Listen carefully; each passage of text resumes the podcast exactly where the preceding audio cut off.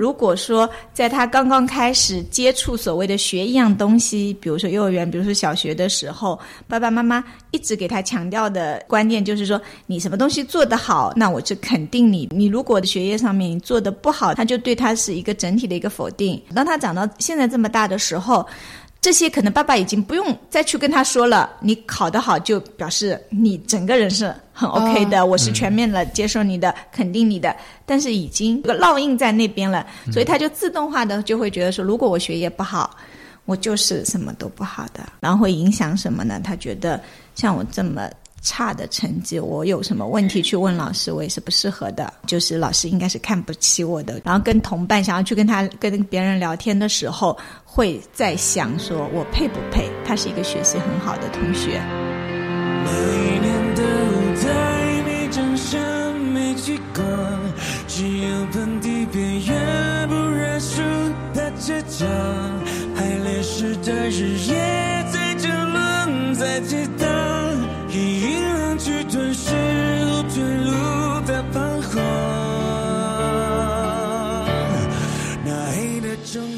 家好，欢迎收听新一期的《有朝一日》，我是最近喜欢听心理播客的小六，我是沉迷于心理咨询的阿露。今天我们要聊的话题是关于青少年的心理健康，然后今天我们也很开心，请到了一位心理老师。他是在心理咨询方面有着丰富的实战经验。那要不周老师先给大家打一声招呼。嗨，大家好，我是已经从事中学心理咨询工作嗯十六年的周老师，资深老师。现在我个人的感觉，好像最近几年大家对心理教育这一块是越来越重视了，不管是学生层面，还是学校层面，还是整个社会。当时在读的时候，我还是比较害羞的，就是觉得那边虽然有个心理咨询室，但是我觉得还是不敢踏入那个。嗯嗯嗯，对。有时候也不是说一定是心理上出了什么问题啊，就是想跟人倾诉一下、聊一聊天那种感觉。嗯。现在的孩子好像就比较开放了，在这方面。嗯，对，至少目前我所从教的学校，我们的孩子是可以做到这一。这一步了，嗯嗯，就是工作这么多年来，我也会觉得这个变化还是慢慢慢慢的在发生的。就是以前大家说到啊，心理有心理问题，就像你所说的，会很担心，不知道别人会怎么来看我。对，啊，那现在的孩子，呃，会觉得这是一个，其实就是一个很正常的，就是我遇到了一个困扰，然后如果可以得到。一些帮助的话，那这个途径他们是会充分的利用起来的。嗯，对。那当然，另外我会觉得说，至少在我们学校的话，孩子们的这种变化，呃，我自夸一下，我觉得我的功劳还挺大的，因为我一直很努力去塑造一个非常亲切的、呃温和的，然后是包容度大的这么一个心理老师的角色。所以，当他想到要求助的时候，他可能会觉得觉得有地方可以去，啊对他会觉得。如果是这个人的话，接受度还高一点，那我尽量是希望给他们这样的一种印象。哦，对。然后现在的话，就是，呃，学校至少在我们这个区域的话，就嗯，高中阶段，嗯。基本上高一的话，我所了解的，大家都是开设心理课的，通过一种课堂的这样一个环境，给孩子们就是初步的接触一下这一块，所以他们有有了一个基本的认识之后，我会觉得那个排斥度就会小很多。嗯啊，排斥度，他们就就比如说上课的时候就会讲到说啊，如果情绪焦虑了应该怎么办啊，然后遇到了。同那个同伴之间的矛盾应该怎么办？嗯，那已经已经在课堂上这样子讲过的话，那他觉得说，如果我有更个性化的一些问题的话，我去求助也是 OK 的。嗯，就这个接受度会会高很多。相比较而言，我们的家长可能跟不上我们孩子的一种一种思想的高度，就在这件事情上。嗯，在我工作当中，就是会数量还不少的发生怎么样一种情况呢？就孩子会觉得说。嗯，我可能需要一种心理的，他认为他是需要去看心理医生的。嗯，对他觉得自己非常的痛苦很难受，但是家长会否定，对他们不能接受，他们觉得说可能各方面的因素嘛，有些会觉得说孩子是嗯一个。阶段性的问题，你你可能过段时间就好了啊！你你最近比如说压力大，你比如说快要考试了，所以你就表现出这样子，那可能过了这个时间就会好。那有些家长的话呢，他可能会很担心，就是我的孩子去看心理医生这件事情，嗯，别人会怎么看我？然后这种家长呢分两类，一类呢是他自己受到的那个教育程度是不高的，比如说农村地区的家长，他们会觉得说看心理医生好像就是跟以前说的什么精神病啊、神经病啊这种会联系起来，因为我们学校算是还。蛮厉害的学校，所以如果说他的孩子之前已经考到这个学校来就读了，是一件非常光荣的、自豪的事情。但是现在说哦出问题了，他要去看心理医生了，他这种有点接受不了。然后另外一种是什么样的家长呢？就是高级知识分子的家长，特别事业成功的，自己是那种就就还蛮厉害精英人士的那种，他们也不能接受，就不容许自己的孩子有一点点瑕疵。不允许自己的孩子有一点点瑕疵，这是一方面；还有一方面就是在他的这个他的朋友群体当中，说他的圈子里面，嗯，他觉得这件事情是不行的。对，所以这这两块是，嗯，就我们觉得说，孩家长对这一个问题跟孩子是不在同一个频道上的。有时候出现这种情况的话，我们学校会做一些工作，比如说这个孩子确实已经到我们认为也。希望他去看医生的这种程度了，那学校其实会出面说把家长约过来聊一聊，我们会建议。然后你会发现什么呢？就是我前我说的前面的那一种家长比较好说服，就你告诉他其实是怎么样的，你给他一些就是他之前没有了解到的一些信息，他说哦原来原来只是这样子的，那我们也会说。呃，你的孩子，比如说接受这个，呃，去去看医生，如果真的需要治疗的话，后面的效果会怎么样？他们接受度会很高，他们会很配合。然后最最难搞的就是后面的那一种，就他其实什么都懂，但是他就是没办法说我接受他，我我承认，比如说我的孩子是失败的，或者说我被我圈子里的其他人就是看到。我我的家庭或者怎么样的，对，这这就又另外引起了一个点，就大家都还比较认可的一个观点是什么呢？就如果你这个孩子出了问题，你的家庭肯定会有一点点问题在的。所以，在我们看来，就是跟家庭完全没有关系的，就是很个例的啊。大部分呢，确实是会跟家庭有关系，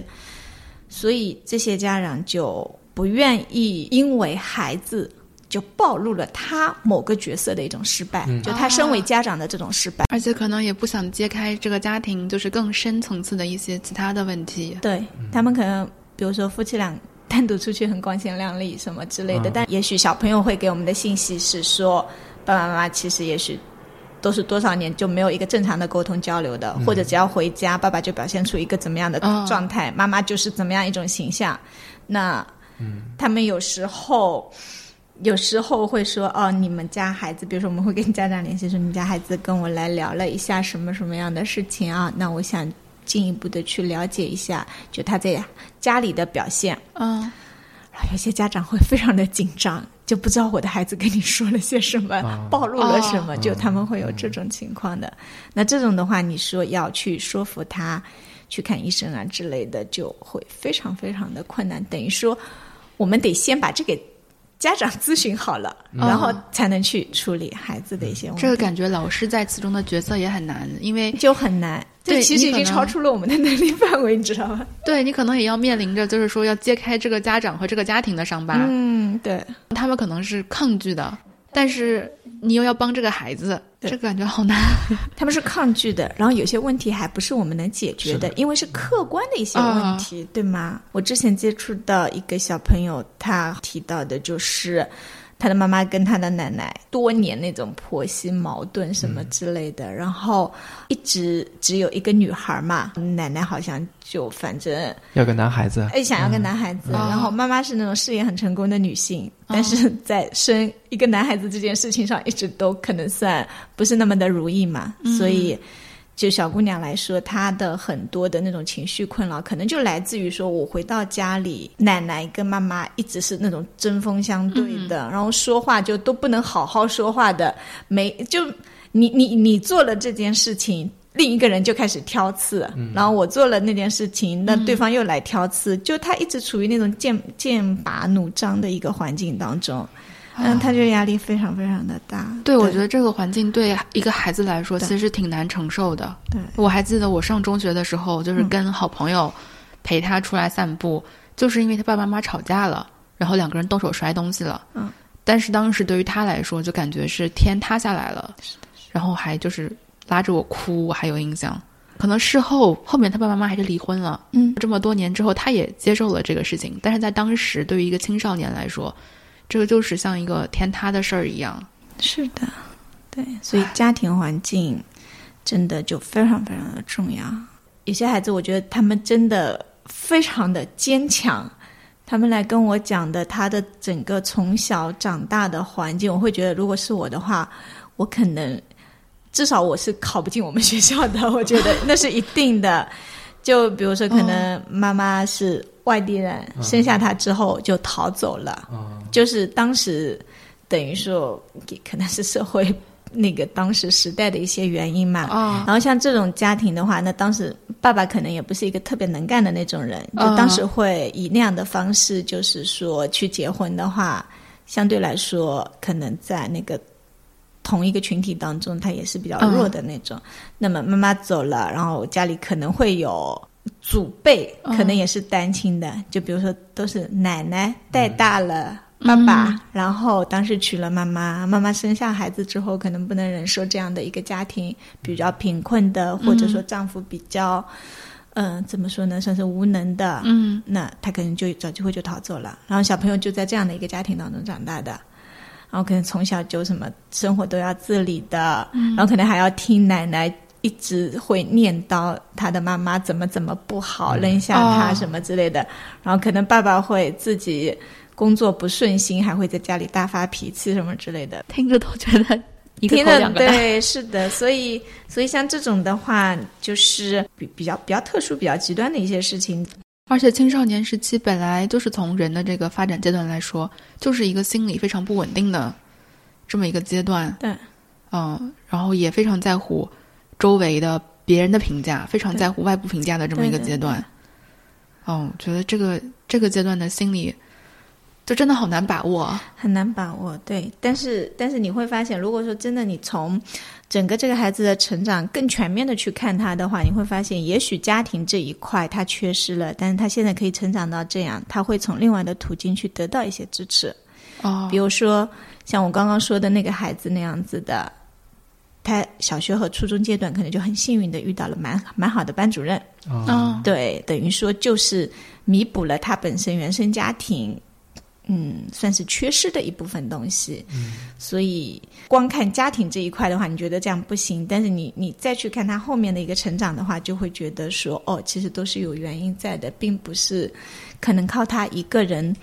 嗯、独立就能够达到目前这样的一个一个一个成就的东西的。我刚听了周老师的分享以后，想起我之前读中学期间，大家好像出的心理问题多是学业压力呀，或者说情感问题呀。呃，现在好像心理问题的种类好像越来越多了。我觉得即使是学业问题，很多时候和家庭应该还是分不开的吧。比如说是父母特别重视他的成绩，就是从我的理解，对于一个孩子来说，很难是单独的一个外部问题造成他的就这种心理上面的压力，很多还是和家庭应该是有割舍不开的这种联系。嗯，他们可能会觉得，我要让爸爸妈妈开心，那我就好好学习。就他好好学习的原因之一，不是跟获得爸妈的认同是绑定在一起的。所以说，他可能在学习那个过程中也没有那么的快乐。你们说的这种，嗯，不管是他为了爸妈开心去好好学，或者说因为爸妈有比较高的要求，他勉强自己去好好学，这种呢，算是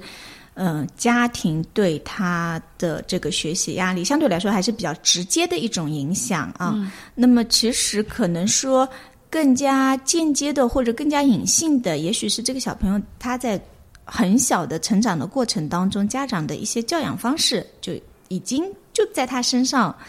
嗯，起了一些影响，然后到现在会表露出来。比如说，有些小朋友他的学习压力呃非常大，可能就是来自于是说关于学习这件事情。到底意味着什么？嗯，那如果说在他刚刚开始接触所谓的学一样东西，比如说幼儿园，比如说小学的时候，爸爸妈妈一直给他强调的一种观念就是说，你什么东西做得好，那我就肯定你的啊。然后你你如果只是学业上面你做的不好的什么的，他就对他是一个整体的一个否定。所以，当他长到那个现在这么大的时候，对我是高中的心理老师。当他长到现在这么大的时候，这些可能爸爸已经不用再去跟他说了。你考得好，就表示你整个人是很 OK 的，我是全面的接受你的，肯定你的。但是已经那个就是就有个烙印在那边了，所以他就自动化的就会觉得说，如果我学业不好，我就是什么都不好的。啊，就是他已经习惯，就是说成绩是他的价值感的来源。对，他就觉得，如我我进入这个班，因为我们高二会分班嘛，我进入这个班，然后我发现在这个班里面大家都很好，我的学业成绩是排名是比较后面的，嗯，然后会影响什么呢？他觉得像我这么。差的成绩，我有什么问题去问老师，我也是不适合的。嗯，啊，就是老师应该是看不起我的，觉得我问的问题是没有意义的。嗯然后跟同伴想要去跟他跟别人聊天的时候，会在想说我配不配？他是一个学习很好的同学，我的同桌是学习很好的同学，而我是个学渣。那我我连跟他聊一个不是学习的问题，他都觉得我配不配？嗯，那那这个东西，你说现在到了。十五六岁，嗯嗯，一定说是谁灌输给他说你学业这件事情就是你的全部，嗯，已经其实灌输不进去了，但是必然是他在很小的时候就已经无意识的就习得了这么一个东西。那像这种就其实就很难去扭转他，你知道吧？因为道理他都懂，但是他在那个瞬间就是觉得我比人家低一头的，而且这个很危险，就他自己的价值就建立在这么一个单一的维度上面，一旦这个维度崩了。他这个人就那现在他就崩了呀。嗯，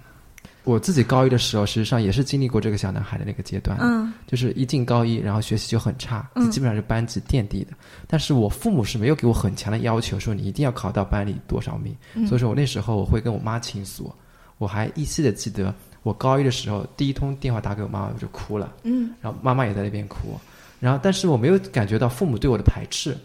然后，另外一点就是我的同桌。他跟我一样，他也有一门偏科，就语文特别不好。你们俩倒数第一，倒数第二。然后，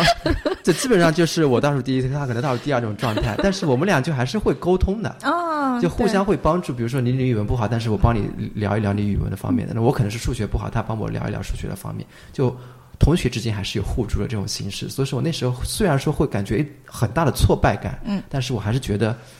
还是有那种生存的空间，让我去慢慢往上爬的那种氛围在。嗯嗯，就所以你你很幸运，也许是从小养成的那种性格，比如说比较外向，比如说跟同伴之间的这种互动的能力本身就比较强。嗯，所以当你一个维度你觉得得不到肯定的时候，你你可以去找到那种支持的东西。对，那有些小朋友。就现在很多小朋友，他其实去跟同伴做更多的互动这件事情，我是感觉他们整体能力是在变弱的。就是人和人之间建立一种更紧密的连结，好像可能不光光是青少年，是我们这个社会现在整体都比较缺少的，或者说大家的生活越来越嗯城市生活吧，越来越原子化了，大家都是自给自足，嗯，以一个小家庭以一个个人为单位。可能青少年是不是也是有这么一个趋势？算是蛮明显的吧。我们那会儿读高中的话，同伴之间这样呼朋唤友的，一起出去玩，这种情况还是非常的多的。嗯嗯，甚至可以说，你只是单独独处的那种时间，反而是少的。嗯，就哪怕不是同学，你的邻居什么的，大家可能碰在一起玩耍的这个机会还是非常的多的。但我觉得现在小朋友。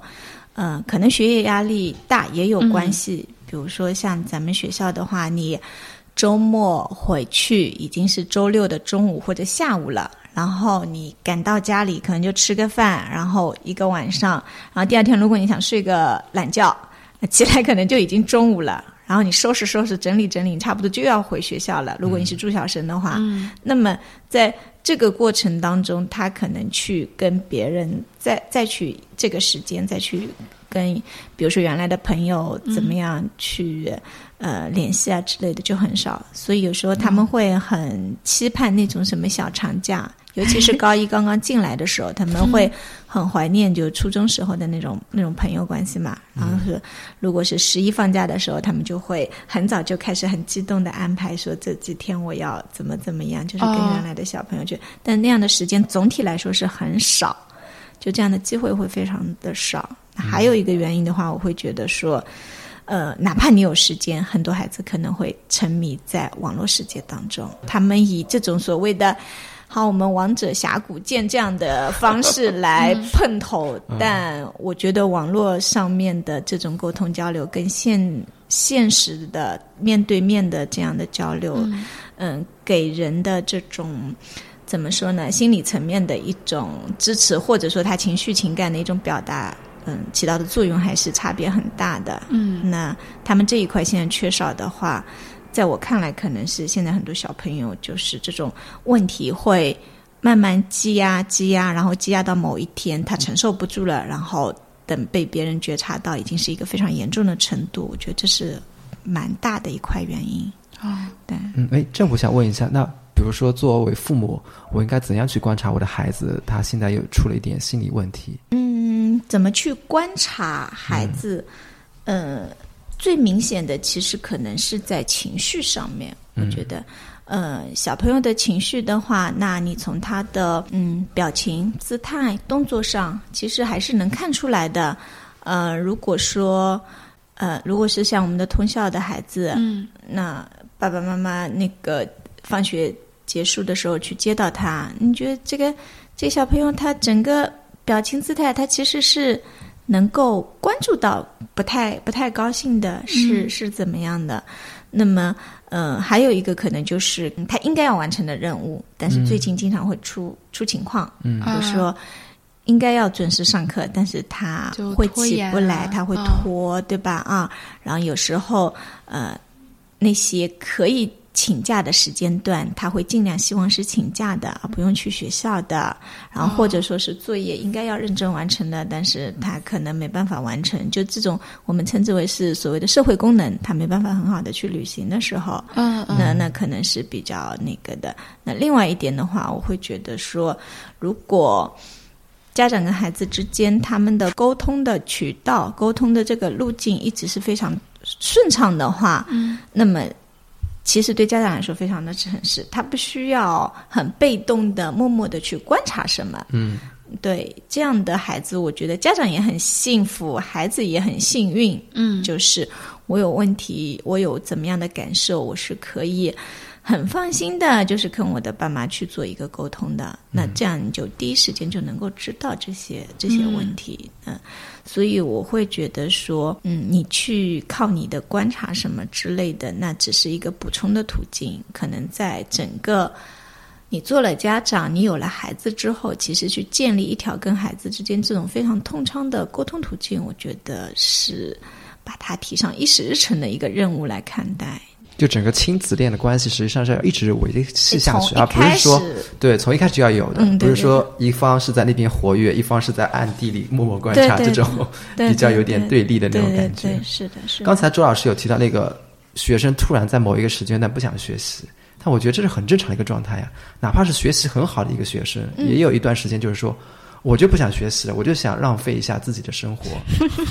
是吧？我觉得这是很正常，因为我现在。长大了以后，我身边那些好的学生、好的同学会跟我说，其实上我当年在高二的某一个阶段，实际上我是很颓的。嗯，我虽然能考到前十名，但是我那时候就不想考试，就是，但是家长就会觉得你怎么突然就这样了呢？就突然堕落了呢？嗯，你怎么就考了全班前三十名了？你怎么回事？是吧？所以那反过来说，就是呃。孩子成长过程当中出现这些问题很正常，然后这些问题呢，其实我们大部分的孩子遇到的，我们可以把它看作是一种发展性的问题，就是你真的不怎么去干预他，他可能过了，也确实是会过了的。嗯，那么现在其实呃，在我们看来，就是说。最好的一种，我我我个人会觉得最好的一种状态，就是你有关注到孩子，然后当他出现了一些嗯轻微的一些小困扰的时候，那你你你你让他有一个比较，比如说安全的一种环境，有一个比较强大的心理支持系统，你你扶着他，你陪着他，然后就度过这个低谷期也好，或者是所谓的困扰期也好，嗯，然后他就是一个发展性的，就就过了的。嗯那么，呃，比较担心的一点就是这个中间就是没有注意到，然后让他这个问题变成了走偏了，对，走偏了，就是他用了一些不太嗯正确的方式，就是去处理了他这个本身可能只是稍微拉一把就能够度过的这么一个坎。嗯。那那这种我会觉得说比较可惜，对，所以所以我会觉得说，其实我们更希望的。嗯，是那种就是在前面给孩子赋能，让他觉得说我有这个自信，我有这个能力去应对这些问题，而不是说当这个孩子出了那个状状况了，已经到出状况了，然后再去做补救啊之类的。嗯嗯嗯，对，这个这个会就是觉得比较可惜，因为高一高二的孩子，他有些可能一些困扰的问题，也许是在初中的时候发生的。嗯那这个发生的点是什么呢？可能就是被某个他还比较信任的，或者之前有就是觉得还敬比较敬佩的老师，然后也许是那种冤枉了，就是不当的批评了，然后他就扭不过来，然后他用了一些非常嗯、呃不好的方式，比如说是那种对抗性的。啊，然后是那种类似于自暴自弃型的，就是你你你说我怎么怎么样，我就真的怎么做给你看。那后来呢，整个发展，嗯小朋友这这个阶段其实还算是蛮黄金的阶段嘛。你你初中三年，高中三年，那如果你中间说用一年的时间，整个一门心思就在做这件事情的话，嗯那后来的发展肯定还是会受到蛮大的影响的。嗯，那那反过来说，如果到后来他，比如说因为学业受阻啊，比如说因为别的什么一些挫折的事情，到他心里就是这些问题已经比较严重了，然后他来求助了。然后再说到，那你最早最早回溯到那个时候，我会发现说，哦，如果那个时候正好有人可以帮他怎么样去疏导一下，嗯说你你怎么正更加正确的，或者换个角度来看待这件事情，可能这个小朋友就不会用他那样一段时间，然后用那样一种错误的方式去应对当时的这个问题。啊，对，所以我会觉得说，嗯，前面给他一种赋能，然后中间给他一些密切的关注，然后在需要的时候及时的给他一种支持，就尽量。不要让问题出现，然后万一出现的话，也及时去处理，就不要嗯让他等着，然后就是什么沉淀恶化，然后到非常严重的一个程度吧。对我这前两天也是看那个成都四十九中那刚刚发生的事情，大家在就是网上的一些讨论，就很多人都说，可能就是小朋友想不开的这些事情，比我们想象的事情要小很多，就他可能就真的是一件很小的事儿。但是，就是可能在当时特定的这个环境和他们这个年龄的这个限制之下，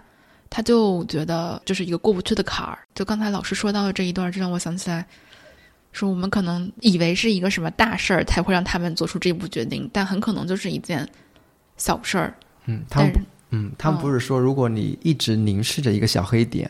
那实际上你自己会被那个小黑点给所吞噬。但是如果你把整个小黑点连成一条线的话，那它只是一个小黑点而已，没有那么的大不了。嗯但是经常很可悲的是，当孩子来跟你说我遇到了一个小黑点的时候，家长说只是一个小黑点而已，有什么大不了？啊，他不会去把它当做一个，就是说在他眼中可能是一个深渊这样子来看待。哦，那像我们现在会去这样分析说，往往是事情已经到了一种很不好的情况之后，我们再去正视他，说哦，原来对他来说这个事情是如此的严重的。嗯，但是没有走到这一步，很多家长就会以这种这其实没什么的，就那样的一种态度来回应小朋友。作为家长，实际上第一步肯定要接受孩子当时的心理状态，对对让他觉得你跟他是同样的有感受的那种人，让他来慢慢的相信你、依靠你，然后再输出家长作为一个过来人。对，就是，嗯、其实这也不一定说家长对孩子，其实人跟人之间都是，我觉得道理是相通的，就是我的感受，那就是我个人的感受，嗯你一定要站在你的角度说你你的感受错了，我觉得这本身就是很荒谬的一个结论，对吗？对对我今天还在网上在搜集那个，他们说家长最爱说的就是小孩子能有什么烦恼？好好的孩子怎么可能抑郁？现在孩子童年这么幸福，还有什么不满足？对，大家还是用这样的态度在面对孩子这些问题，就是主观上会觉得你小朋友的生活你这么幸福这么简单，你能有什么烦恼？你再有什么烦恼能比我辛苦吗？好像很多家长还是这样的态度。但是你会发现啊，家长们其实在养小孩的过程当中，他是一个慢慢在成长的过程。就你嗯刚刚说的这些。家长说的这些话啊，更多的可能是，比如说，我觉得小学阶段的家长会说的更多一点。但是如果他的孩子已经初中了，嗯他可能不太有底气说出这样的话。如果已经经历过中考了，嗯他可能就更加没有底气说这种话。所以，就是家长对孩子的一个认知，可能也需要随着陪着孩子成长的过程当中，他慢慢去去去矫正自己的一些想法。对，哦对，所以我会觉得，呃，有些，呃，有些家长他他是一种成长型的家长，嗯，对，那有些家长他的成长的速度可能太落后于孩子成长的速度，那后者的话，也许这个问题会相对出的多一点。就是受我身边朋友年龄所限，嗯，大多数都是一些低龄的小朋友的家长，嗯，观察到的一点就是，家长很少会跟孩子特别平等的对话，哦，嗯，大多数的时候他们都是在尝试，就是我教给你这个，嗯，我告诉你这个，但我不太确定，就是像您刚才说到，比如说孩子到了初高中之后，家长的状态是不是还是一种这么状态，或者家长可能在这个时候是不是会意识到自己，嗯，已经没有那么充分的能力去教孩子做所有的事情了。家长应该会比较早的就会有这样的意识，哦这样对，还挺好。的。对对对，就关于要教孩子这件事情，那个不是有有有说法吗？到几年级之后，家长会发现这个作业我已经看不懂了，好，那他就觉得孩子已经比他厉害了，啊至少在某个方面啊。嗯对，所以呃，但是有一点还就家长的这个这种模式，嗯，在不是学业学习这些方面，他们还是会表现出来的，哦就教导为主。嗯，就是，呃，我跟我的同学闹矛盾了，孩子如果这样来说的话，他就会教给他说：“那你应该这样做，这样做，这样做，哎这样子。是是他就是立刻给你一个他的人生建议这样子的。嗯那这个其实有时候是非常的破坏孩子想要来跟你沟通的那种心情的。啊，对，就是很多时候，嗯，小朋友来跟你讲说，我今天跟谁谁谁闹矛盾了，嗯，他其实不是要听你说。你跟你的同伴应该怎么去相处？他可能就正好很气愤，然后想在你面前说一下，嗯之前那个好朋友他今天做了什么特别恶劣的事情啊？嗯，就就只是表表达自己的情绪而已。但是家长如果一听说，那你们是好朋友，为什么会为了这件事情就要跟他怎么？你当时为什么这样讲？就从话题刚刚开了个头，也许家长就开始去评判。孩子跟你讲的那些内容的话，那小朋友可能就会不太哦愿意就继续再去说了。啊啊，那那如果家长一直是这种模式的话，就是我们前面说到的，你亲子沟通的这条途径，可能是你自己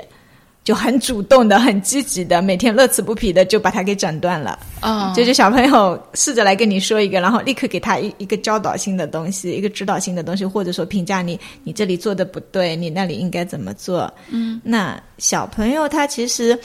在现在可能。是嗯，会那个年龄会更加往前提，就我们会觉得有些小朋友他如果比较早熟的话，其实到了四五年级，他有开始进入那个青春期的叛逆那种状态。嗯，那这个时候他其实是很希望一种，嗯，你是把我当大人看的，我、我我的个人的，比如说我的人际关系，我的想法都是。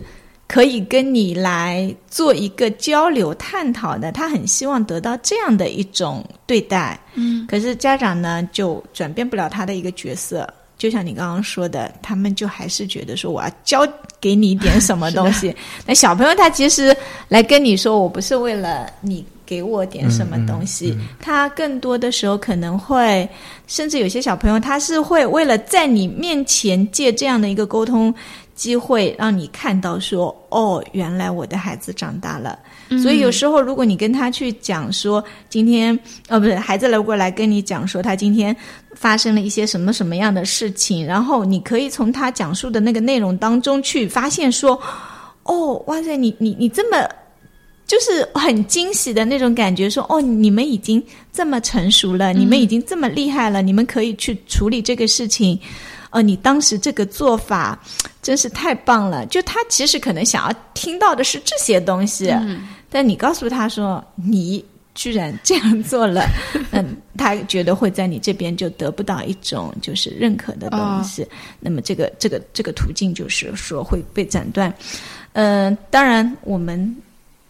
家长们这么多年的这么多代的家长们这样做下来，可能大部分都会是这样子。嗯，那我刚刚说到的，就是以前的孩子，可能家长这边的沟通途径断掉了，他就去找他其他的小伙伴。但现在很多孩子，他可能没有小伙伴，都是独生子女嘛？对，都都是独生子女。然后，嗯，城市里面的话，可能就进了自己家门，也不会说怎么样有更多的沟通的机会。那。这些相当于成长当中的这些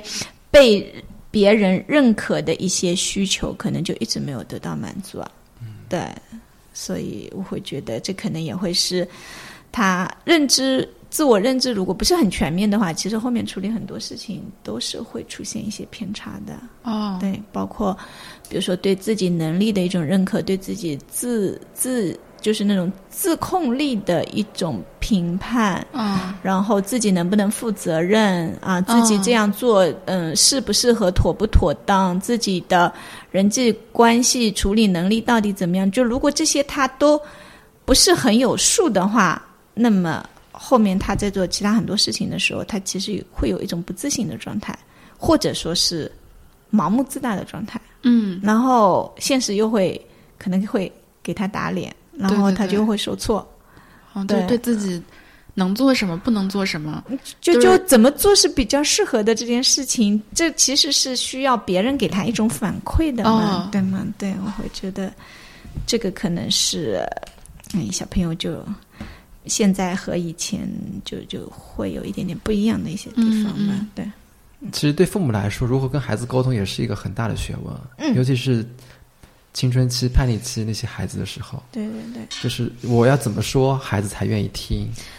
这个这个，其实我前段时间刚刚就是也跟初中的家长们有聊过这个话题。我我当时说的就是，我们从一个呃心心理学上还蛮那个的一个理论说的，就是关于认知失调的，就是你的某些观点态度，如果说跟自己做的一些事情是。有有矛盾的话，你你会让自己的态度做一些转变的，对不对？比如说，我我们我那时候跟家长沟通，我会说到，可能呃，你跟孩子讲说玩手机这件事情是非常非常不好的，对吧？啊，然后你会发现说孩子怎么这么不讲理，他就会跟你讲一堆歪理，说玩手机其实没有什么不好的，影响不大的，并不是你们想象的那样子的。我玩的又不多，他会讲这些歪理。嗯，那你要怎么去理解他这些歪理？那其实是因为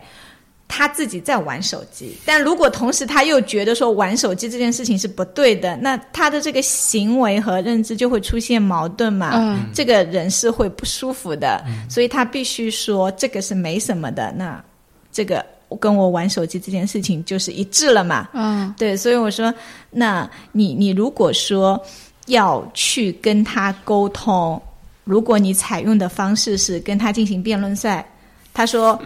这个玩手机这件事情，呃，你看已经，比如说影响到你的学习了，你的成绩已经退了多少步了？那他可能会说，我的学习不是因为玩手机导致的，对吗？我可能是因为别的什么什么什么原因。那么小朋友在这样讲的时候，他其实不断的在强化自己的，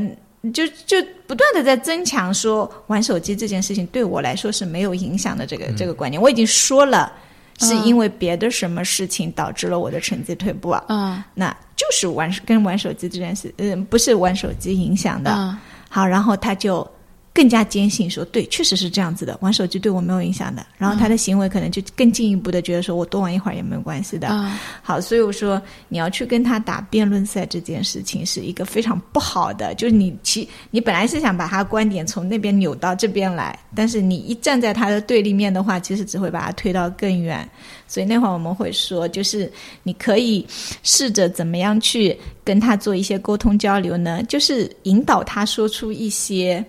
就本身我们我们就由他的嘴来说出一些，呃，我们希望他获得的一些态度、一些嗯想法的那个东西。所以那会儿我跟他们开玩笑说，你们可以试着给他弄一出戏，比如说家里什么远方。亲戚有个小表弟非常沉迷于手机，但是爸爸妈妈说了都不听。你这个做哥哥的可不可以帮我们去劝一下？这样子，哦 对。那他在这个过程当中，如果真的扮演了这个角色，嗯他其实会有很多话，他必须要说出来。啊那他说了这个，好，自己又去玩手机，他就会发现这个认知就是不不协调了，啊对不对？啊然后他可能就会对那个时候就就举了这个例子来说，那其实最主要的一个点，我会觉得说这个沟通可能是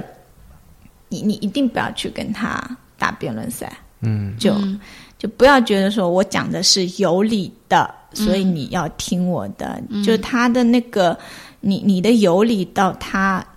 孩子内心态度的一个转变中间，到底是什么在起影响？我觉得就家长是一定要搞清楚的。那还有一个，我会觉得说。一定不要在孩子正好是在情绪上面的时候去跟他讲这些东西，对，嗯，情绪上头的时候，他会特别的抗拒，他会特别的有攻击性，那这就更容易让他就是故意的说一些，就本身也许他自己也是否定的一些态度的东西，但是一旦他说出来了，他可能为了让他的认知一致，他他就又会就倾向于去坚信这一块东西了。对，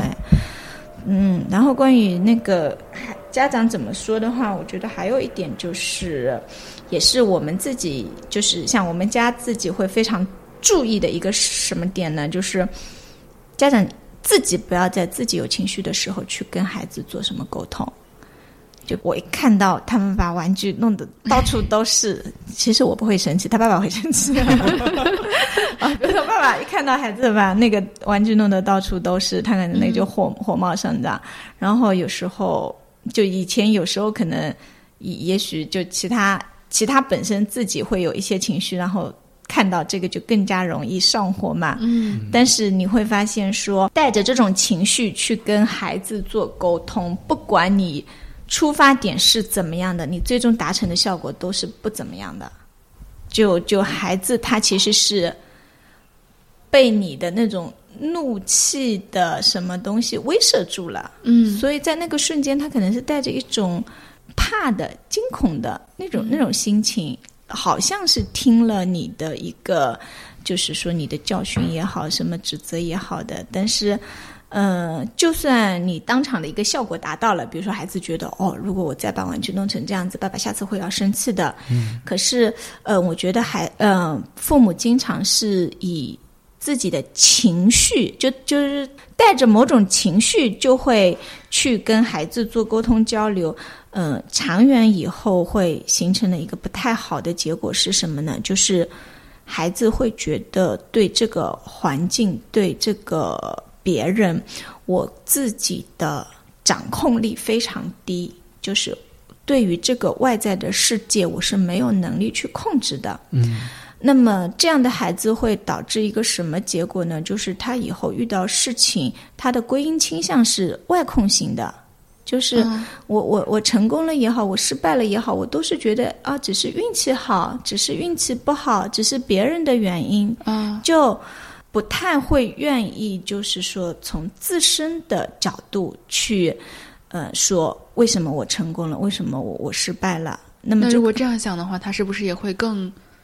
怎么说呢？更少有动机去努力，因为他觉得反正成功也是别人造成的。是的，是的，就就是就是这这样子，哦就是他，嗯、如果成功了，他就会说只是侥幸。嗯那你哦你基于侥幸这样的一个结论的话，如果我们说，那你下次比如说还想要取得同样的好的一个成绩，嗯，你可以做什么呢？那那我有什么好做的？我就看我下次运气会不会再降临在我头上，对不对？嗯然后有些家长会很懊恼于孩子说，期中考试考完了，结果出来不理想，为什么这么不理想？好，那孩子说，那都是因为你，比如说我回家以后，你们外面很吵啦，弟弟妹妹在那里闹啦，我就不能安心的学习。有时候孩子这样说，家长会非常非常的生气，就觉得说你都不从自己身上找原因，你都把什么都嗯归结为这个啊，或者有些孩子会说，那我们那个任课老师就比如说上课上的不好啊之类的，嗯他们都会觉得说。孩子是在推卸责任，但是在我看来，有些是孩子他的归因习惯，其实从小就养成的，而这个养成当中，家长的那种方式是要负很大的责任的。嗯，就他给孩子一种感觉，就是说我的情绪说来就来，说走就走，你控制不了的，你可能就是一个很被动的一个接收者。那给给孩子最终就可能形成了一种，就是他会觉得说，我今天做什么，其实做得好或者做得差，不不是影响结果的主要原因，是我爸进门的那一瞬间，他今天心情好不好才是重重要的原因。我觉得这个就很恐怖，对吗？对。啊，周老师这个观点好好，就是我经常会听到然觉得我，要控制一下我自己。我经常会听到，就是家长朋友说，你怎么不从你自己身上找原因？殊不知，可能是在小时候爸妈收拾玩具的那种恶斥声中养成的，让他这种往外归因的习惯。对，嗯，对哇，所以说当爸妈的还是 好难。当当妈妈要不断的学习，对，然后有些爸妈呢，就是可能在刚刚有孩子或者都还没有孩子的时候，他可能就开始学习了，嗯是的是的那那就很好，对吧？啊，但是有些爸妈呢，可能会当孩子出现了问题之后就开始学习，但我觉得这样也不晚。我遇到过好几个，呃，主要是呃，哦，爸爸有，妈妈也有，就是比如说孩子进入了五年级、六年级或者上了初中之后，他们忽然发现说，我摸不透我的小朋友他的某些言语啦、行为啦，然后可能学业上面，比如说不如意，或者其他人际方面好像遇到困难了，那。这些爸妈我真的很佩服他们，他们就开始学习，说我要了解小朋友到底是怎么一回事情。他们会看很多书啊，然后听很多。现在不是有那种什么，就是就就类似于你们这种音频的那种节目之类的啊，他们就会去学习，然后还会比如说来。找我这样的，就是说觉得可能跟孩子比较呃，对孩子相对比较了解一些的人做一些沟通，然后然后有几个是家长会跟我沟通，然后他也会让孩子来找我沟通，然后我会发现说，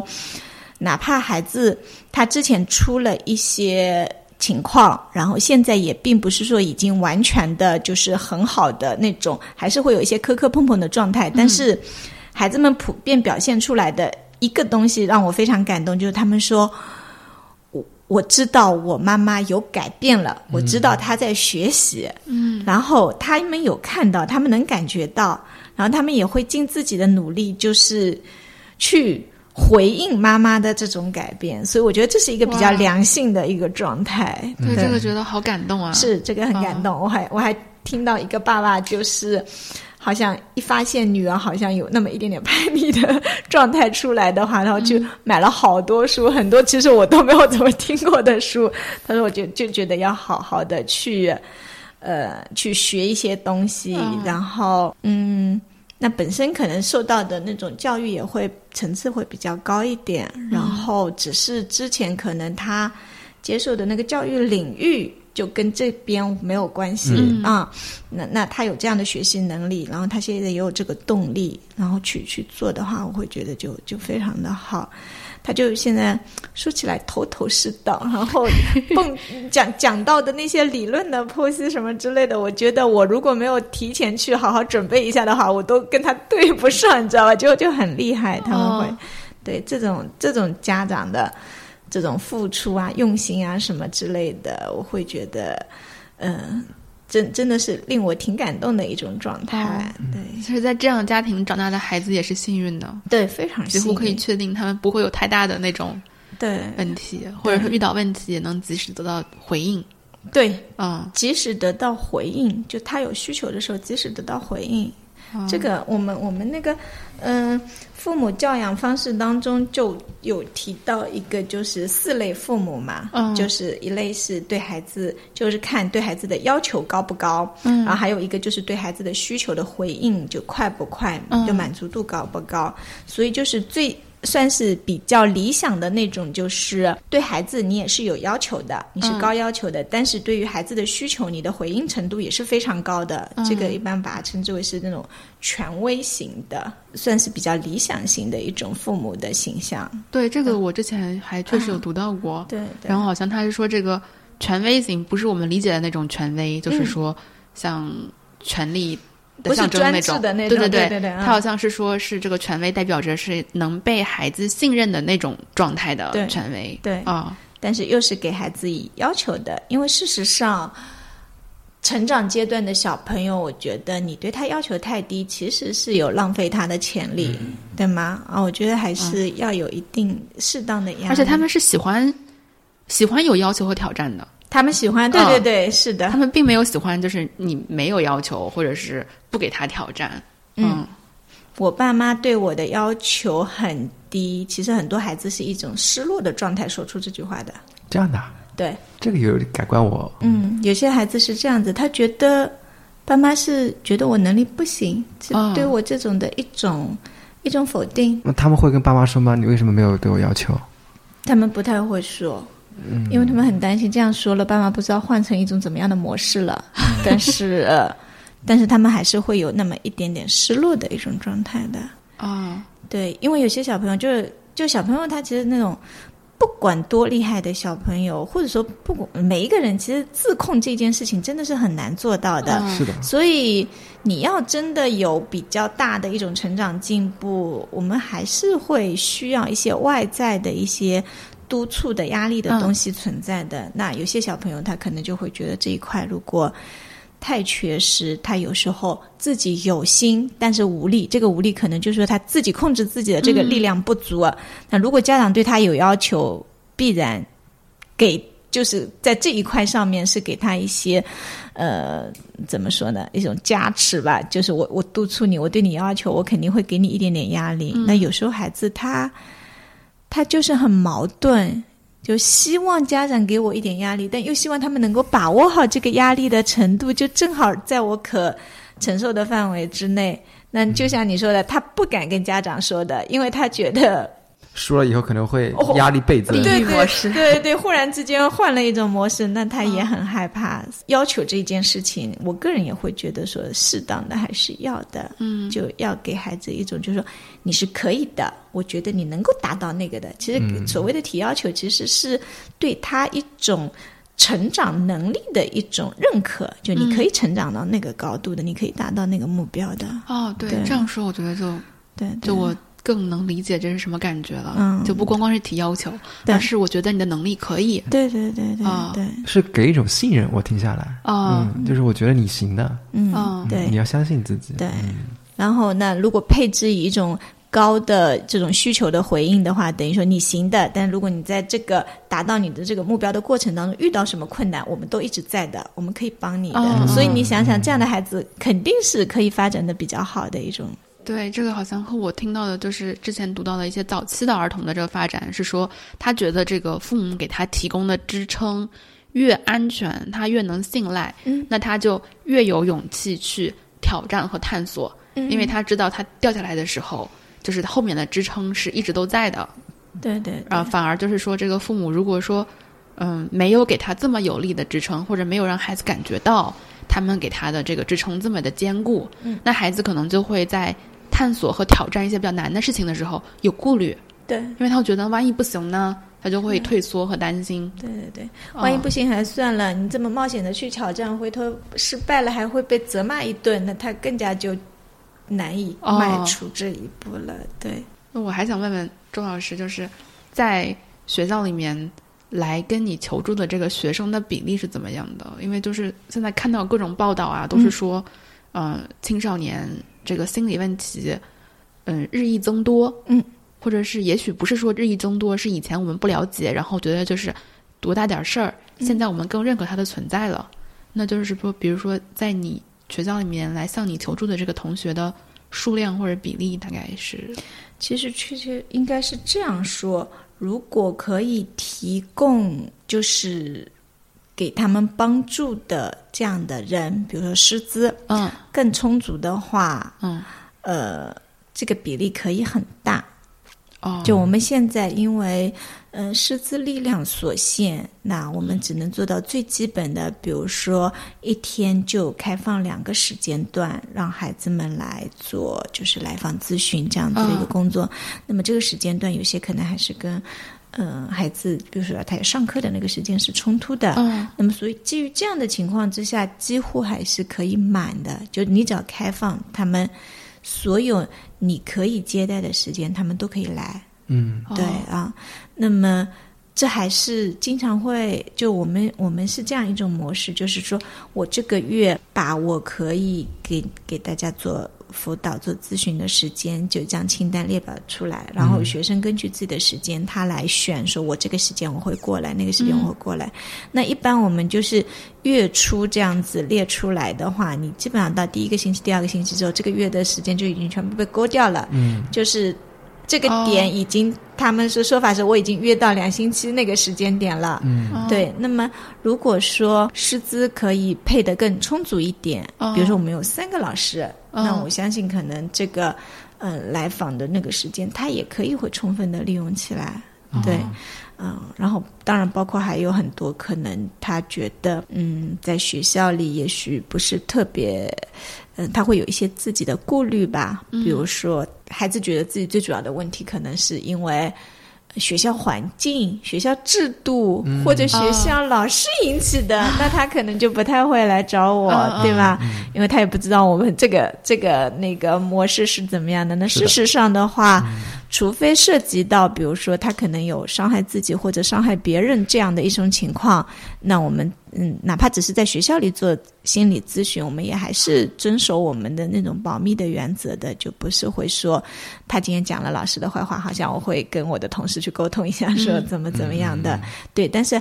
嗯，这个我觉得也很能理解，就他会觉得我要换一个另外的环境。那像这种的话，他们在校外的机构，或者说去医院去寻求咨询或者心理的一些治疗，那个比例就会更大，更大。哦因为事实上就是，现在不是说那个并发的那个比例说，对我今天有看到那个抑郁症的并发比例，他就是说五个里面会有一个就有抑郁。对我我们两个看的应该是同一份数据。那可能不是那个抑郁的症，但是可能是一种抑郁的一种心情呃心情状态之下会会发哦生。但是总总的来说，那个比例还挺高的。我们一般会说百分之三的样子。哦，对，我们一般会说百分之三。那像这样子的话，比如说我一个年级学生可能一千个，哦那其实我要预估，因为青少年群体本身还是会比普通的人群发生的情况更多一点，嗯。因为他们其实他们的压力和烦恼会更多一点，更集中一点，然后再加上自身没有那么成熟的话，他的处理的方式又没有，呃，就处理的能力又没有那么强，对，所以他们的嗯，就是本身就是正常的一个比例来说，应该还要更高一点，嗯。所以我们会。会发现说，其实你一个年级一千多号孩子里面，你有个四十来个，就是可能会存在问题的，那也真的不少对，那就真的不少。哦。对，所以我们会很希望说，狮子更 更更多一点，比如说这个年级当中，那四十个只是说现阶段就是当下。就是出现状况的，那它是一个动态的嘛？可能这个孩子过段时间他就会缓解了，那另外一个孩子可能这段时间会变成怎么样了？所以我们会很希望一种状态，就是说这些孩子可以以一种被呃随时关注的、陪着他成长的，有这样一个专职的，就是专业的一个心理咨询方面的老师嗯。来、来跟着他们，嗯。就最好能够这样子。啊，事实上，我的工作经历当中，我也会发现，就像有些小朋友，他如果高一或者比较早的时候，嗯、他因为一些自己的困扰来来找老师，嗯然后他后面可能不是那么非常定期的稳定的，但是他会。有点困扰了或者怎么样，他会跟老师建立一个比较比较信任的一种关系。嗯就在他整个高中三年，他都觉得说自己解决不了了，或者说跟父母、跟同伴之间，呃，就是那个他们没有能够很好的能帮到他的时候，他首先想到的是去找心理老师聊一聊，就及时的去做这个处理的话，我所这么多年接触下来，就会发现他们其实这三年可以，呃，虽然有一点磕磕碰碰的小挫折的啊，就小波折的，但是最终都是可以发展的会比较好的。嗯那我们会比较担心的是那种就前面一直是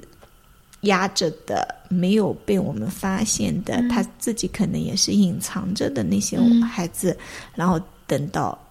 一爆就是一个大的一个问题。对，哦那那种就会比较觉得可惜。就像我前面说的，可能他一开始你只要帮他怎么样弄一下，嗯他就好了的。嗯对，就这个问题。据我所知，周老师目前所在学校就他一个人是专职的心理老师，所以说在师资配备上真的有很大的提升空间。嗯，我们觉得最好的一个状态可能就是一个年级就有一个老师，就是这个老师可以跟着这个学生三年走过他的高中生涯，有一个动态的观察期。然后最近也注意到周老师学校里面会有一些心理节的活动啊，嗯嗯。我注意到比较有意思的一个就是我在未来等你，嗯，它主要是写一封信给一年后的自己，嗯嗯。那比如说在你在高二写一封信，那高三时候打开，我觉得这个活动是特别有意义的。周老师愿不愿意跟我们分享一下？嗯，这个活动当时是怎么想的呢？这个就其实也是来源于刚刚说的那个认知失调的那那个那个原理的东西，就是，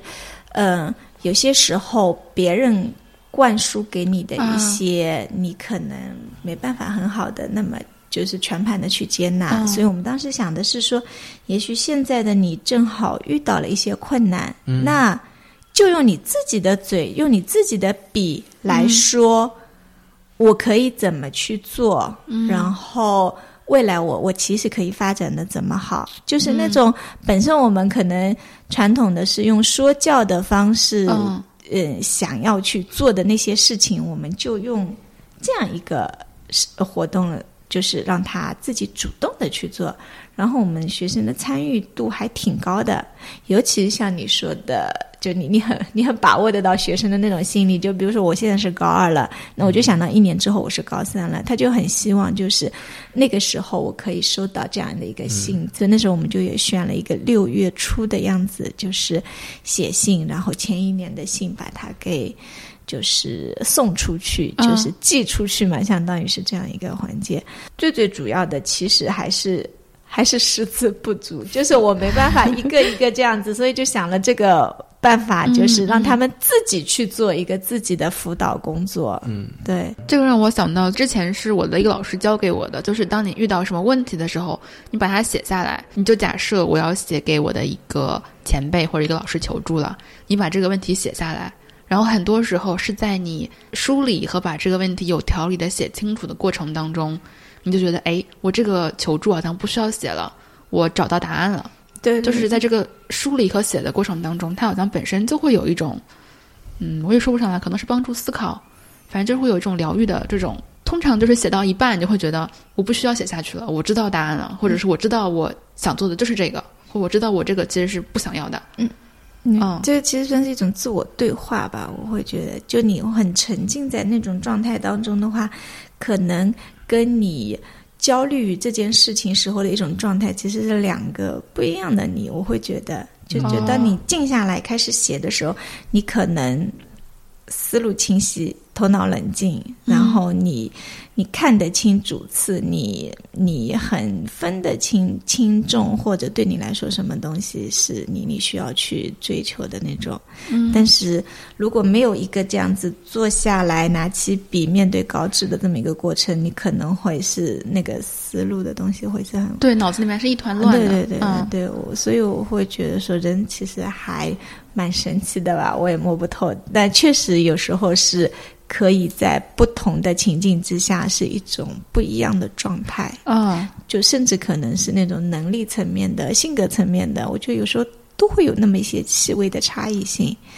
所以换一种形式来看同一个问题，有些我们会说看换一个角度，但是从这、这点来说，就换一个形式再重新来分析这个问题，可能就可以得到一个不一样的答案。对这个方法，我用了好多年，而且我还发现很有帮助。就是即使你现在解决不了，嗯，但是你写下来，把它留下来，然后比如说隔了一段时间，你都已经忘记这个问题，再去回看的时候，会觉得啊，我当时居然被一个这么小的事情困扰成这样。然后他给我的帮助就是，在我下次再遇到一个我觉得很大的事情的时候，会觉得可能我在。过一段时间再回看的时候，它又是一件小事儿了。嗯，那我现在也就没有必要觉得这么的烦恼了。对对对对对，是的，这个挺重要的。就很，尤其是成长当中的那个小朋友，就他如果有这样的一种体验、领悟过了，就像你说的，眼前看到的那个黑点，如果他以前遇到过，又成功的度过了，那再次看到一个黑点的时候，他就会觉得没问题的。就就我等一等或者怎么样一下他就过去了的，但是就很多孩子可能没有这样的一种反思的习惯吧，对他不会去这样子来来整理自己。所以你引导他们。从刚才提到说，现在的孩子们还是比较积极和主动的，能够走出求助的这一步，或者说主动去寻求帮助的这一步，我觉得就已经很好了，说明我们的社会对这个心理咨询的这个认可。包括心理疾病或者心理一些问题的认可是日益增长的。我就记得我我是那个青春期的时候，就有一段时间，就跟我爸说，是我想去找一个咨询师聊一聊。我爸就跟我说：“你找什么咨询师聊？你就跟我聊，咨询师都没有我学历高。”那你当初为什么不找爸爸聊呢？就是我因为我我就直接跟他说了，我就是要说你的问题，我怎么跟你聊？包括就是我现在。呃，我其实是在有定期就是去做心理咨询的，嗯，然后我妈都非常不能接受，就是我其实很少跟她聊，就是我跟咨询师说什么的，嗯，但是偶尔跟她想聊一点的时候，我妈就她她就会主观上觉得咨询师肯定会说你的一些问题，嗯嗯，啊，她就会想肯定你说你没有这些问题，别听他们瞎讲，对对对，啊，但她后面呢又会愿意听下去，啊，到底说了啥？对，这其实也是有些家长会。好像表现得很抗拒去承认孩子有问题的一个点，就是他很担心，我也认可了这个问题的话，会不会让我的孩子就给自己戴了一个帽子，或者是贴了一个标签，就我是有这个问题的。他们很希望就是那种，嗯，没有问题的，然后孩子就是觉得很很很很很放松了，然后自然的就把这个成长就。利用他的那种成长的那种能力，把这个问题解决掉了。嗯，对他们其实不一定是说真的对心理咨询啊、心理治疗说很不认可、很排斥，会有一些错误的观念。他们是很担心把这个贴到自己的孩子身上，会不会有一些负面的影响？嗯，对，就像你你你的妈妈，她可能在那个瞬间说的，也许她心里想的会是说，如果我说。那个心理治疗师们、心理咨询师们说的都对，嗯，那我的女儿会不会就更加肯定自己会有怎么怎么样的一些问题？嗯，她她就可能会担心的是这一点。有有有些有些家长，我现在觉得这是我花的最值的一笔钱，就是连那种就是持续一个小时有人认真听你说话的体验，我在生活中都很久没有，就是或者很少，嗯嗯，就是一个人那么认真的听你说话。对，嗯，这这种感觉都觉得哇，就是好好，就是一个人一直那么认真的听你说，可能一些并不重要的事情。对，啊，是的。那周老师，你是这样的吗？就是学生来咨询的时候，学生讲为主，看他来咨询的问题是哪一类。嗯，比如说他更多的是要倾诉他的一些情况，他的一些感受，那当然我其实只要听就好了。嗯，那有些像我们的孩子，比如说他有，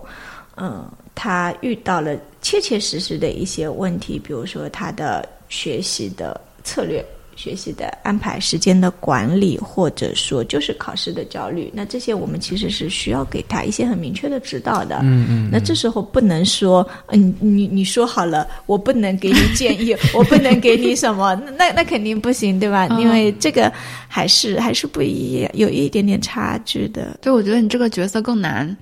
因为就是和传统的那个咨询的设置，又不能完全一样。对对。但是边界在哪里，又要自己把握。对，所以就是看他来问你的到底是一些什么。比如说，现在我们会有一个高中阶段的话，他会有一个叫做生涯规划的，就他们会需要选择他高考的那个科目。哦以前我们不是定的嘛，就你你选文科就那么几门，你选理科就那么几门，对吧？但现在叫七选三，就这七门里面你选三门作为你的高考科目，然后再加上语数英这样子。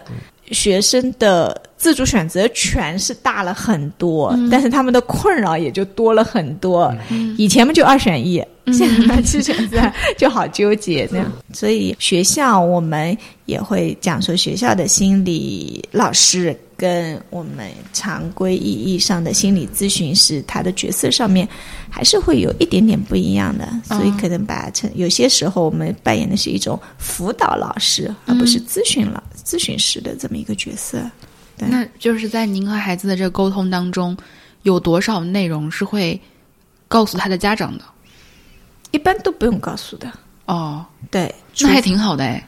就是建立了一个非常隐私的、非常有隐私的沟通。对对对，这个嗯还、就就是我刚刚说的，除非比如说，要么就是他有伤害自己或者伤害别人的那种，我们称之为是保密例外的一些特殊情况啊。那嗯还有一种呢，就是因为毕竟是孩子，他他还需要什么监护人那那种，有些事情，比如说他说想去看医生，嗯那肯定是需要家长带着的。那这个我们必须要跟去家长去做沟通。嗯但是我一般会习惯性的问说，像你这种情况，他自己可能也会希望我跟他的家长就是沟通一下，嗯然后我们共同的来看后面怎么样之类的。那我一般会问说，如果我在跟你家长沟通的过程当中，今天你跟我聊的哪些东西，你是觉得是需要帮你保密的？嗯就我会很嗯嗯，反正很直接的就会跟他这样来说。那嗯，有些孩子会说都可以，那有些孩子比如说那那一块你不要讲，就其他都可以。就就哦这样子的话，算是就是因为学校嘛，他要家校合力哦来帮助哦学生成长，那这个是难免的。所以，呃，如果说是这个孩子的成长是我们觉得，呃，或者说他的问题是家庭这一块原因比较多，嗯或者说他后面的一个干预的措施会需要家庭这边支持比较多的话，那我们会要跟家长做沟通。但是，嗯、反正以我个人的嗯、习惯来说，我一定会先跟孩子来就是明确一下说。我要跟你的家长去做沟通，嗯或者我要跟你的班主任去做一些沟通，了解一下你其他方面的一些信息。那你觉得哪些我是可以说的，哪些你是希望我保密的？那我是一定会做到的。哦，对，这个的话也很重要。对，我觉得这样就这是好好啊。这是一个什么呢？就虽然我们学校里都是无偿的义务劳动性质的，但是用套用一句话的话，就这这是你生意能不能做下去的一个非常重要的一个因素。就学生之间他们会做一些沟通，很多很多小朋友来是说我同学上次来找过你，然后他口口相传呃，对对对，就是建口碑嘛，对不对？那嗯不光是那个效果问题，你的那种保密的这些，他觉得说，哎，我观察一段时间确实没问题，我班主任不会因为我跟他讲了这个，呃，跟跟心理老师讲了这个，好像就有有来有一些异常的情况了，嗯那他就会安下这个心，他就会信任起来的。对，所以这个这个非常重要。就哦这个，如果你做不好，我会觉得是后面很难很难进行下去，哦，而且。他们继续信任你。对，，而且我觉得一旦就某一次，如果比如说做错了，有可能需要做很久的补救措施才能够挽回来，所以这一点我会还蛮蛮警惕的吧，哦就会特别注意一下的。对，因为小朋友，而且他会比较敏感，小朋友阶段对，我觉得好好啊，就在这个年龄，能在学校里面给他们营造一个这么有隐私的环境，让他们说一些自己想说的事情。前一段时间，我看教育部也发文嘛，就是保证学生的睡眠时间。哦，睡眠时间实际上跟学生的焦虑情绪也有很大的关系，尤其是住校生，可能每个人的睡眠时间还不一致。嗯，那一方面会打扰他，一方面可能那个人就想学习，就这种矛盾还是蛮多的。对对对，学校从作息的安排来说呢，算是比较充足的保证了他们就是可以睡眠的时间。嗯，但是呢，孩子们并不是说给你安排了，呃，比如说十点睡，他就真的十点睡；要呃说那个早上，比如说六点起床铃，他就真的六点起床的，就就。他们会有自己的想法，这个没办法那么的统一。基本上。睡眠就睡不够这个情况还是相对比较普遍的。就我们之前有有时候在心理课上会做一些，就是正好提到这个话题的话，我会做一些小调查啊。就你觉得，呃，或者说你你每天就睡眠的时间是多少？那我会发现说六个小时、七个小时的比较多，你真的到八个小时的就很少。哦，对，已经到这样了。那么那个时间他们在干嘛呢？就可能是已经熄灯了，要求睡了，但他偷偷的没睡。嗯，啊，有些呢是应该，比如说要求你六点才起床的，他可能五点半、五点就起床了。怎么说呢？当然也是好学的啊，但有时候他是被迫的，就他作业完不成，他必须得那个点就起来赶一下，否则就是。早自习之前是要把前一天所有的作业都交起来的，那他不早起，他就他就不行。对，所以这个是任务性质的，就客观客观方面，他的睡眠的时间可能就不够。嗯，然后还有一个就是，可能是因为他自身的原因，就在可睡眠的那个时间当中，他没能够很有效的保证自己的睡眠质量。哦，嗯，就比如说。十点钟了，他躺在那里。有些孩子会说：“我一般会到十二点才迷迷糊糊的睡着。”嗯啊，然后到六点要起的，他可能四点半、五点他就醒了，他就睁着眼睛到到天亮的。嗯，对。然后有些呢就会说：“我一直处于一种所谓的很浅睡眠的状态。”嗯嗯，这个可能是跟我觉得主要还是可能跟焦虑有关系。他就觉得自己一直没有很睡得非常的沉，这样子很容易惊醒，然后动不动可能就。嗯，就是被外界的一些因素影响到了。嗯，那么像这种这种孩子，就这这种睡眠质量不太好的孩子的话，他如果是住校的话，他受的影响，就同伴的那种同寝室的同学的影响就会非常的大。就我们我们那个有时候课堂上会说，最近困扰你的是什么？然后其中有同学就会说，室友的室友的呼噜声。对，因为我也被 同扰了。对。对，所以他们他们会说，我我我我最大的心愿是什么？在谁谁谁睡着之前，我已经睡着了。我那时候甚至有这样的愿望，就是有这些有呼噜声的人，就是安排到一个寝室去。啊，对，大大家也会也会会有这样的想法。然后对于那些自己想睡的同学来说，他也知道别的同学很早就起来了。嗯，然后呃，两方面会干扰到他，就一方面是想动静。响声，嗯，就把他吵醒了。另外一个其实是他心里很不踏实，比如说他知道我的室友另外三个人每天都是五点钟就起床了，但是呢，我又很困，我真的是需要睡到六点的。可是他那个时间点。我我觉得他的睡眠质量其实也不怎么样，他就属于那种就是心理同辈压力嘛。对，同哦，就开始陷入焦虑，别人也开始学习了。对，哦，然后他们他们说我真的很矛盾，他说要我起我是真的起不来，可是我睡到那个点上呢，我会发现中间这段时间就是我意识到他们可能已经在起来干嘛了，起来学习了，起来写作业了。啊，然后他心里是非常非常着急的一种。哇，这个压力好大，这个压力非常大哈。对，所以有时候我们会说，你在一个特别优秀的这么一个群体当中，其实还是挺不容易的。对，就大家都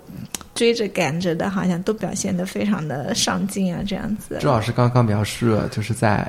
住校生的那种焦虑的情绪，我高一的时候就体会过。嗯，完全一模一样，就是大家都起来了，都在学习，然后我怎么办？但是我又想睡觉。所以说我高二果断就不住校了，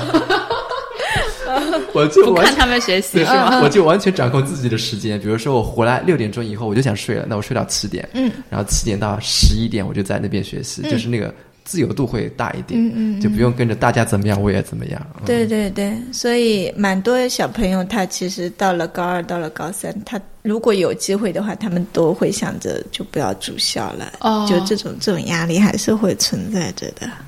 那从您的观察来看，就是来向您求助或者来倾诉一些烦恼的这些小朋友们，他们主要的烦恼来源都是从学习上吗？还是说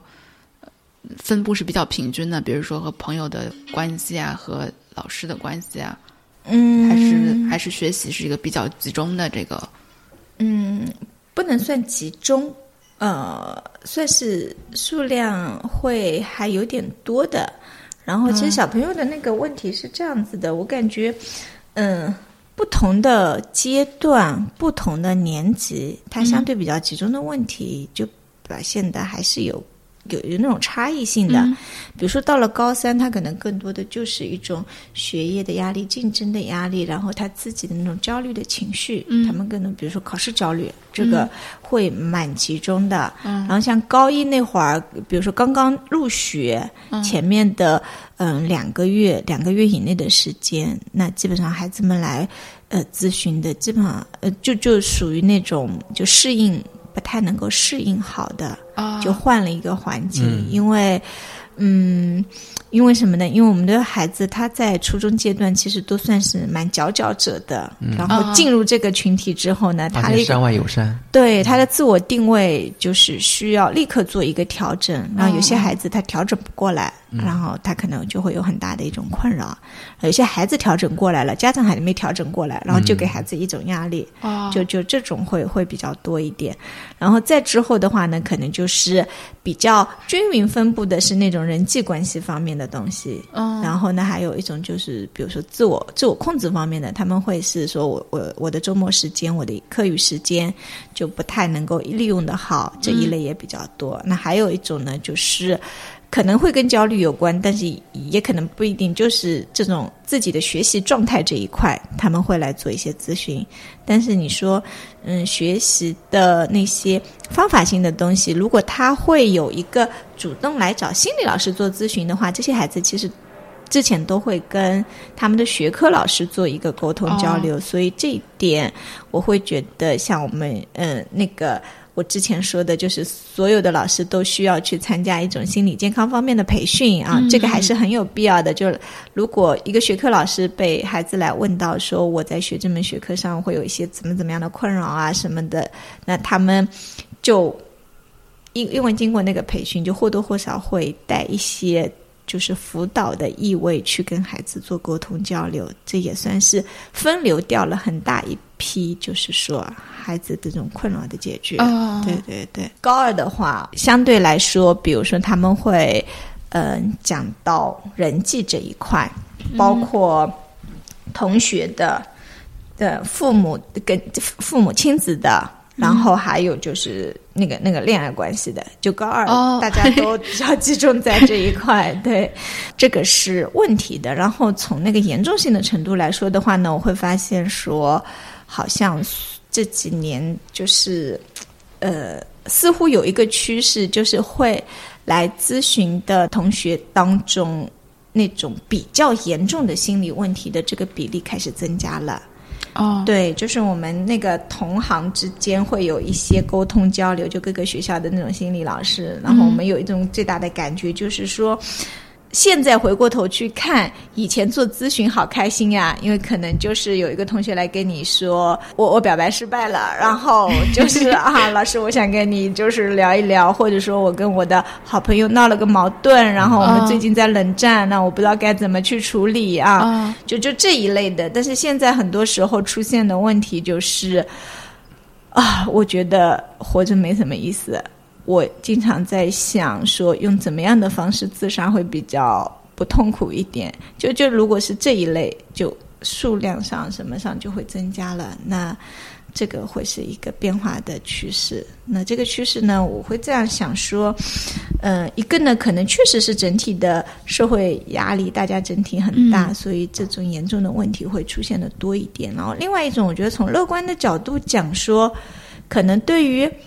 嗯，蛮多人来说，比如说我们通过这种心理健康课的开设，那恋爱表白失败了这个情绪问题，可能在课堂上我们教给他们的一些方法当中，他已经自己能处理好了，他不需要再来找老师来聊这个事情了啊。那么。这样子一部分自我解决好了之后，那好像就来咨询的人群当中，就是那种比较严重的那个比例好像就多了。但事实上，我觉得反而可能是一个好事。是的，就大家有这个能力去处理一些最基本的那些比较轻微的一些问题了。嗯，对。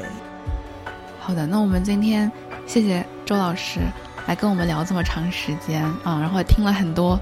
我们不曾听到的故事，了解了很多新的。专业的视角。嗯，非常开心有这样的一种体验。好，那我们今天就聊到这里啦，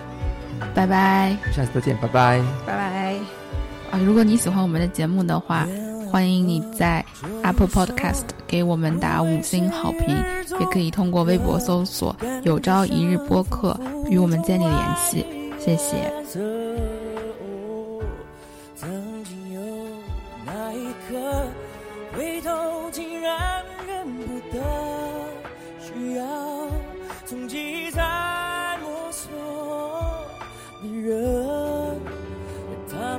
关心的的地方，和那些走过的